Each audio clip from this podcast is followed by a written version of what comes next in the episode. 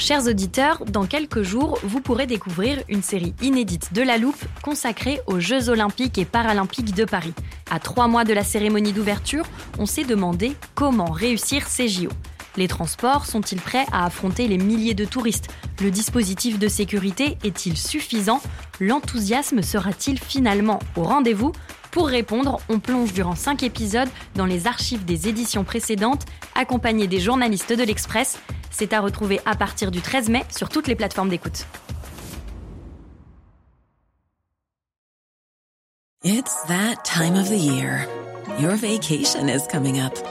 You can already hear the beach waves, feel the warm breeze, relax, and think about work. You really, really want it all to work out while you're away. Monday.com gives you and the team that peace of mind. When all work is on one platform and everyone's in sync, things just flow wherever you are. Tap the banner to go to Monday.com.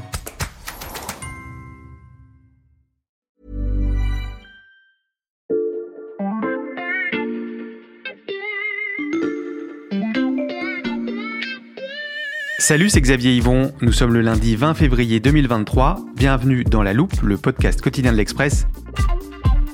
Allez, venez, on va écouter l'info de plus près. Ce podcast commence sous un sapin de Noël, quelque part en France, le 25 décembre dernier. Oh, trop cool La BD de Jean Covici. Je voulais justement la lire. Autre sapin, même cadeau, dans la maison voisine.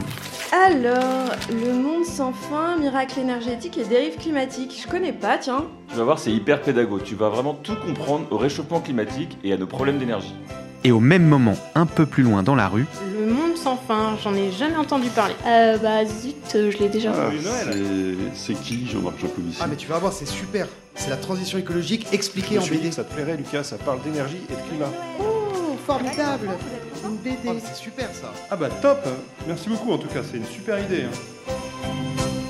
Vous avez peut-être souri en entendant ça parce que vous avez forcément reçu, offert ou vu quelqu'un déballer le livre le plus vendu l'an dernier en France. Le Monde sans fin dépasse aujourd'hui les 600 000 exemplaires écoulés. Sous le crayon du dessinateur Christophe Blain, l'ingénieur Jean-Marc Jancovici y vulgarise les enjeux énergétiques et climatiques et se fait l'apôtre de la décroissance, un message qu'il répète depuis des années dans les amphithéâtres d'université, dans les médias, auprès des politiques et des grands patrons, et donc désormais de centaines de milliers de Français par l'intermédiaire de cette bande dessinée. Pourquoi Janco, comme l'appellent ses fans, arrive-t-il à parler d'écologie aux Français comme personne avant lui? C'est la question à laquelle Émilie Lanaise, grand reporter à l'Express, a décidé de s'attaquer avec une longue enquête sur le personnage, et en préparant ce podcast, elle m'a donné une première réponse, je l'ai notée, je vous la lis. Le succès de Jean-Marc Jancovici, c'est le miroir d'une écologie à la française. Pour comprendre qu'il fallait changer de modèle de consommation, les Français avaient besoin d'un ingénieur parisien bardé de diplômes. Il est l'écologiste qui nous ressemble pour le meilleur et pour le pire. Le miroir d'une écologie à la française. Pour vous expliquer ça, on s'est dit qu'il fallait bien deux épisodes de La Loupe, du Fouquet's aux Alpes en passant par Polytechnique. On va vous raconter la fabrique du phénomène Jancovici. Et dans cette histoire, vous croiserez notamment Nicolas Hulot, Luc Besson et même le diable. Épisode 1, Jean Covici, l'écologie à la Descartes.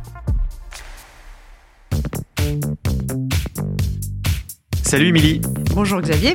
est-ce que sous le sapin de Noël chez toi, il y avait aussi la BD de Jean Covici Non, je l'ai acheté un peu plus tard, début janvier, pour mes étrennes.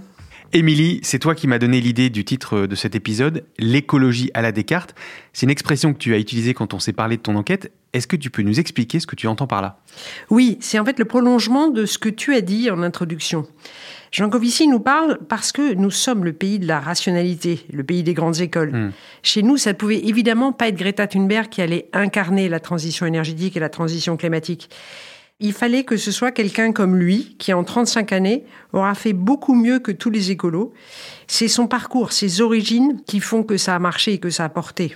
On va dérouler ensemble le parcours de Jean-Marc Jancovici, mais d'abord je voudrais qu'on pose le personnage, parce que je pense aussi à ceux de nos auditeurs qui n'ont pas vu passer cette BD à Noël, il y en a peut-être, et pour ça j'ai mis de côté une séquence assez révélatrice, c'est le début d'une interview sur France Inter en novembre dernier. la rockstar de la transition énergétique. Jean-Marc Jancovici, bonjour. Bonjour. Bonjour. Et merci d'être euh, à notre micro avant. Ça vous fait marrer. Oui, hein ça vous fait Bon, marrer. attendez, une rockstar, ça remplit le Parc des Princes. Moi, je remplis un amphi. Ça n'a rien à voir. Oui, mais avec les réseaux sociaux. Avec les réseaux ça, vous- ça vous fait faites plus le- que le Parc ouais, des. Non, non, non, non, j'ai aussi fait un petit calcul d'ordre de grandeur. euh, vous, Ah, mais ça, on vous connaît bien. Ça, là. c'est l'ingénieur. vous prenez, vous prenez Rihanna, une vidéo, ça fait un milliard de vues. Moi, une vidéo, ça fait un million de vues. Ah oui, Euh, si vous vous comparez à Rihanna Bah, tout de suite, là. rockstar, il faut que les mots aient un sens. Émilie, cet échange, c'est un condensé de Jancovici. Il est exactement comme ça. Il est toujours ronchon, il donne à penser dès qu'il entre dans la pièce qu'il n'est pas là pour rire, Mhm. qu'il n'est pas là pour plaire, qu'il n'est pas là pour séduire, qu'il n'est même pas là pour euh, convaincre, il est là parce qu'il a raison. Il connaît tout de tous les chiffres, les courbes, les progressions, il est incollable. Et à chaque fois qu'il parle, que ce soit dans les médias, où il est beaucoup invité, dans les amphis, comme tu l'as dit, ou à l'Assemblée en commission euh, parlementaire, c'est toujours le même. Il corrige son interlocuteur, il le bouscule, il le rabrouille, il l'interrompt. Il est sans concession, entier. Mais il faut dire aussi qu'il est pareil dans sa vie de tous les jours. Il ne fait pas semblant, Jean Covici. Il prend pas l'avion, il n'a pas de bagnole, il n'a pas de téléphone portable, il n'achète jamais de fringues, il boit pas de café, il mange pas de viande. Il ne fait aucune exception, je les ai cherchés. Ça, c'est Jean-Marc Jancovici aujourd'hui. Mais si on en vient au début de son parcours, donc, rien ne le prédestinait à devenir ce militant acharné du climat. Pas du tout. Il a grandi à Orsay, en banlieue parisienne. Mhm. Son père est un prof d'université, euh, assez reconnu dans le monde de la physique. Et lui va faire euh, sa classe prépa à Louis-le-Grand et en 1981, il intègre Polytechnique. Sa famille est fière de lui. C'est une famille où on cultive euh, Mhm. l'université, la science, ils sont contents.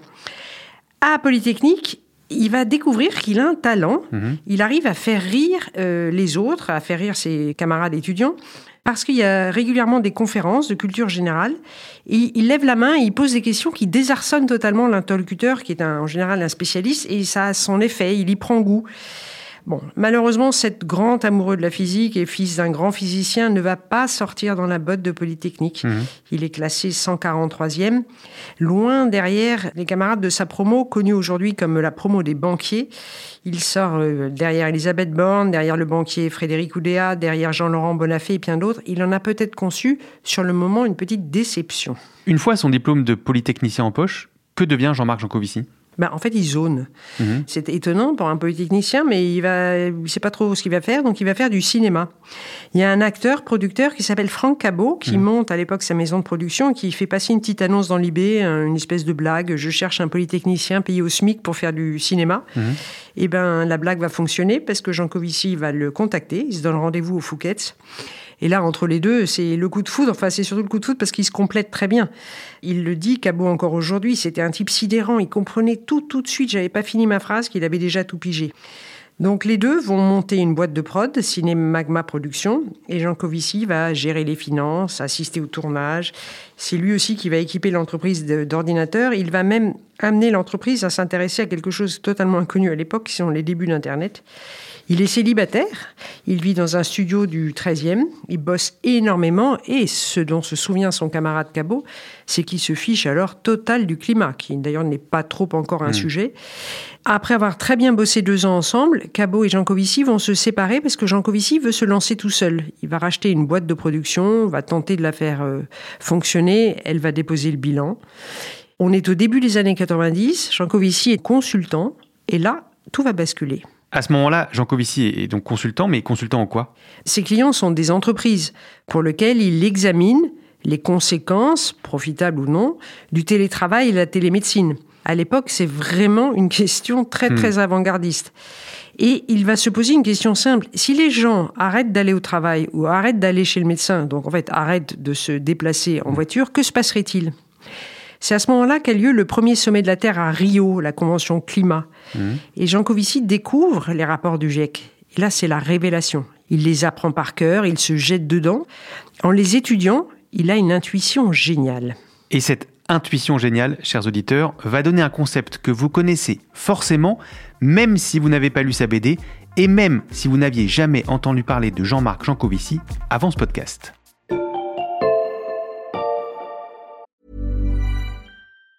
This Mother's Day, celebrate the extraordinary women in your life with a heartfelt gift from Blue Nile. Whether it's for your mom, a mother figure, or yourself as a mom, find that perfect piece to express your love and appreciation. Explore Blue Nile's exquisite pearls and mesmerizing gemstones that she's sure to love. Enjoy fast shipping options like guaranteed free shipping and returns. Make this Mother's Day unforgettable with a piece from Blue Nile. Right now, get up to 50% off at BlueNile.com. That's BlueNile.com.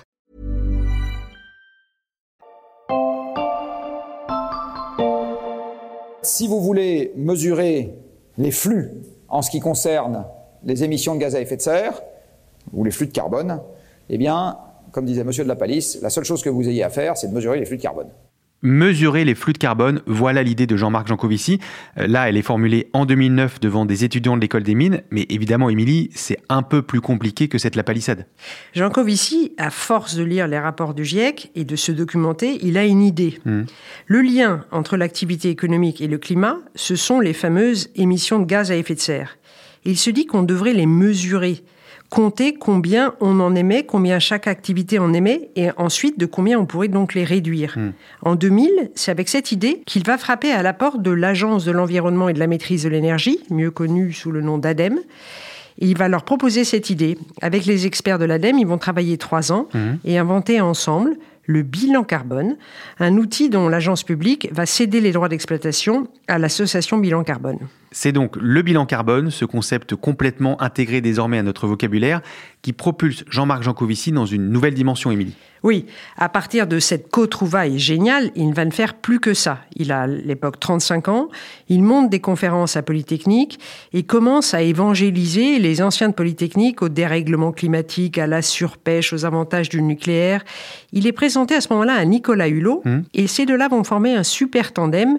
C'est une période de fécondation mutuelle. Une période de fécondation mutuelle, c'est-à-dire?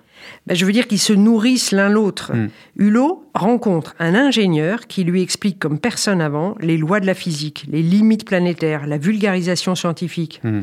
Et Jean Covici, lui, se découvre un guide qui le conduit dans les coulisses du pouvoir à Paris, qui lui donne de la visibilité, qui lui apprend l'influence, qui l'introduit dans des cercles politiques puissants. Ensemble, ils vont rencontrer Chirac, Sarkozy et même monter le premier Grenelle de l'environnement. Jean Covici, comme ça, se sent pousser des ailes. Hulot le met en garde, ne te gorge pas trop de tes connaissances. Les deux se séparent gentiment parce que déjà à l'époque, il y a des dissensions sur le nucléaire. On reviendra en détail dans le prochain épisode sur la position de Jean-Marc Jancovici vis-à-vis du nucléaire, mais finissons-en d'abord avec sa trajectoire. Il s'éloigne de Nicolas Hulot et ensuite que fait-il? Mais Il se lance dans ce qui est sa mission absolue, d'ailleurs aujourd'hui encore, hmm. éveiller les consciences de ceux qui peuvent faire bouger les choses, les puissants et les relais d'opinion. Une démarche qu'il explique très bien dans l'entretien qu'il donne à Thinkerview en 2017, qui a d'ailleurs été vu plus d'un million de fois. Pour qu'un sujet arrive devant les politiques, en fait, en démocratie, il faut que ça représente un groupe de pression.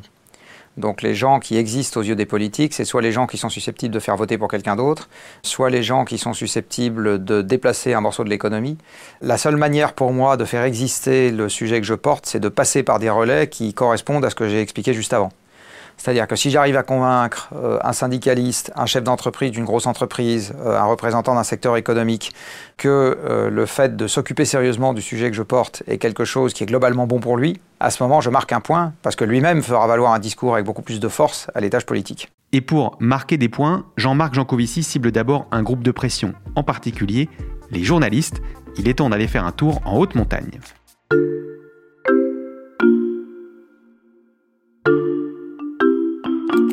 Vous savez quand vous tapez sur Internet le nom d'un endroit qui ne vous dit rien du tout. Vous appuyez sur Entrée et vous attendez de voir où le zoom va s'arrêter, si c'est en France, à l'étranger, près d'une grande ville ou à la campagne. Eh bien, j'ai fait cette recherche pour vous parce que je suis sûr que vous ne savez pas tous où se trouve l'endroit qui nous intéresse maintenant. Combloux, C-O-M-B-L-O-U-X, je dézoome, c'est dans les Alpes en Haute-Savoie, et c'est là, Émilie, que Jean-Marc Jancovici organise la nouvelle étape de sa mission de vulgarisation. Oui, les entretiens de Combloux, lancés donc en 2006, avec un journaliste de LCI, Jean-Louis Caffier. Hmm. Ensemble, ils vont décider de réunir une fois par an, de préférence l'hiver, c'est mieux quand il y a de la neige, une trentaine de journalistes invités. Et là, c'est une formation accélérée. Ça dure 2-3 jours. Le matin, exposé, l'après-midi, conférence. Et si on a encore le temps, un peu de ski, une hmm. raclette. C'est jamais fun, on n'est pas là pour ça. Hmm. Le premier jour, nous dit Caffier, c'est la grosse claque. On présente aux journalistes le constat scientifique et là, c'est angoisse totale, il claque des dents. Le lendemain, Jean Covici anime ou fait animer par d'autres spécialistes des ateliers sur les alternatives aux énergies fossiles, dont le nucléaire. À l'époque, on n'est pas du tout aussi sensibilisé que maintenant. Et comment sont choisis les journalistes qui participent à ces stages?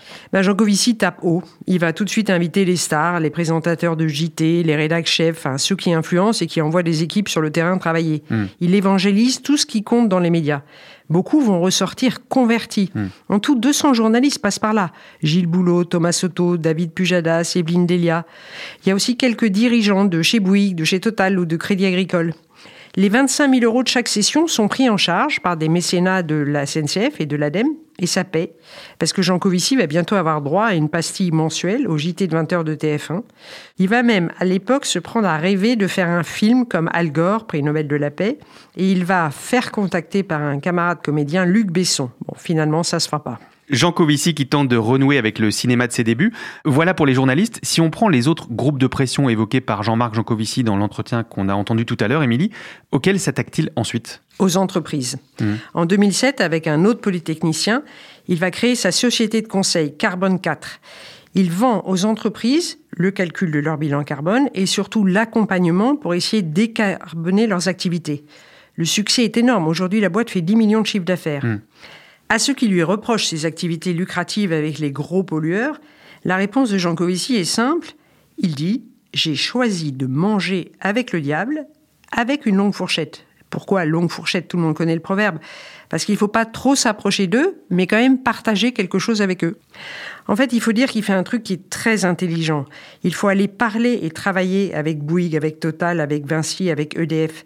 Ces acteurs dont l'incidence est beaucoup plus forte que nos moindres gestes à nous, individus. Il faut aller à l'intérieur de ces entreprises.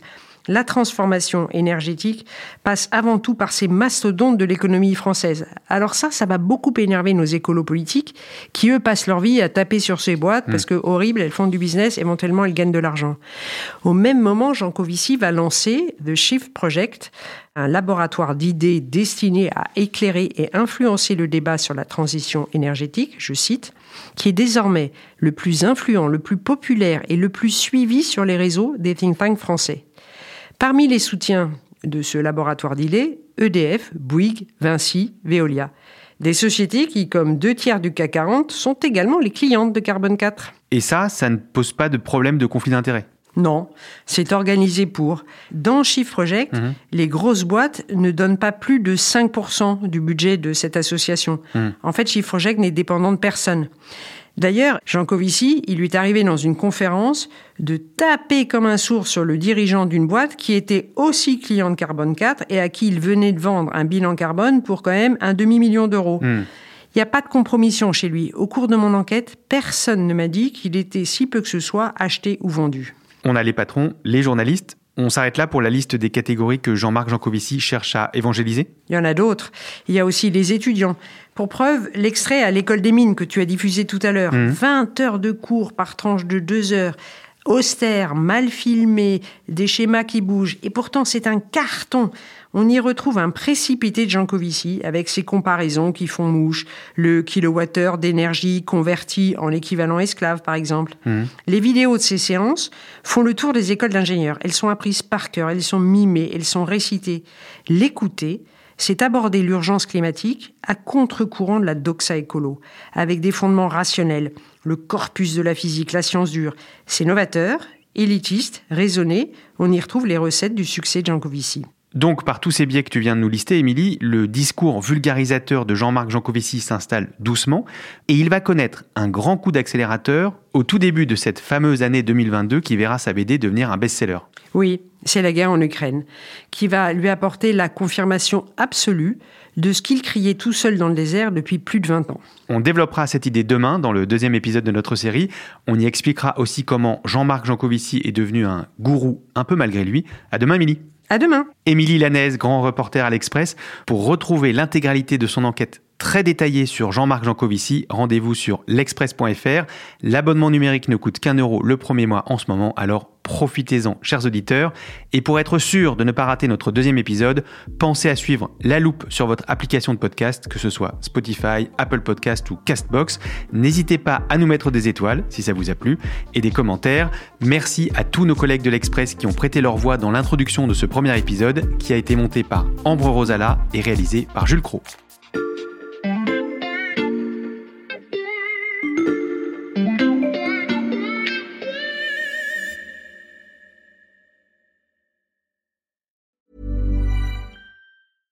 Small details are big surfaces. Tight corners are odd shapes. Flat, rounded, textured, or tall. Whatever your next project, there's a spray paint pattern that's just right. Because Rust new Custom Spray 5 in 1 gives you control with five different spray patterns. So you can tackle nooks, crannies, edges, and curves without worrying about drips, runs, uneven coverage, or anything else. Custom Spray 5 in 1 only from Rustolium. Confidence starts with loving who you are. And when your skin feels nourished and glows on the outside, you naturally radiate confidence from the inside. Give your skin a glow up with Osea's clinically proven Mega Moisture Duo. This ultra hydrating body care features two of Osea's best sellers, Undaria Algae Body Oil and Undaria Collagen Body Lotion. These seaweed powered heroes use skincare level ingredients normally reserved for your face for results you can see and confidence you can feel. Osea has been making clean, clinically proven seaweed infused face and body care products for over 28 years. This luxurious skincare is vegan, cruelty free, and climate neutral certified, so you never have to choose between your values and your best skin. Glow from the inside out. Get 10% off your first order with code GLOW at OseaMalibu.com. That's O S E A Malibu.com code GLOW.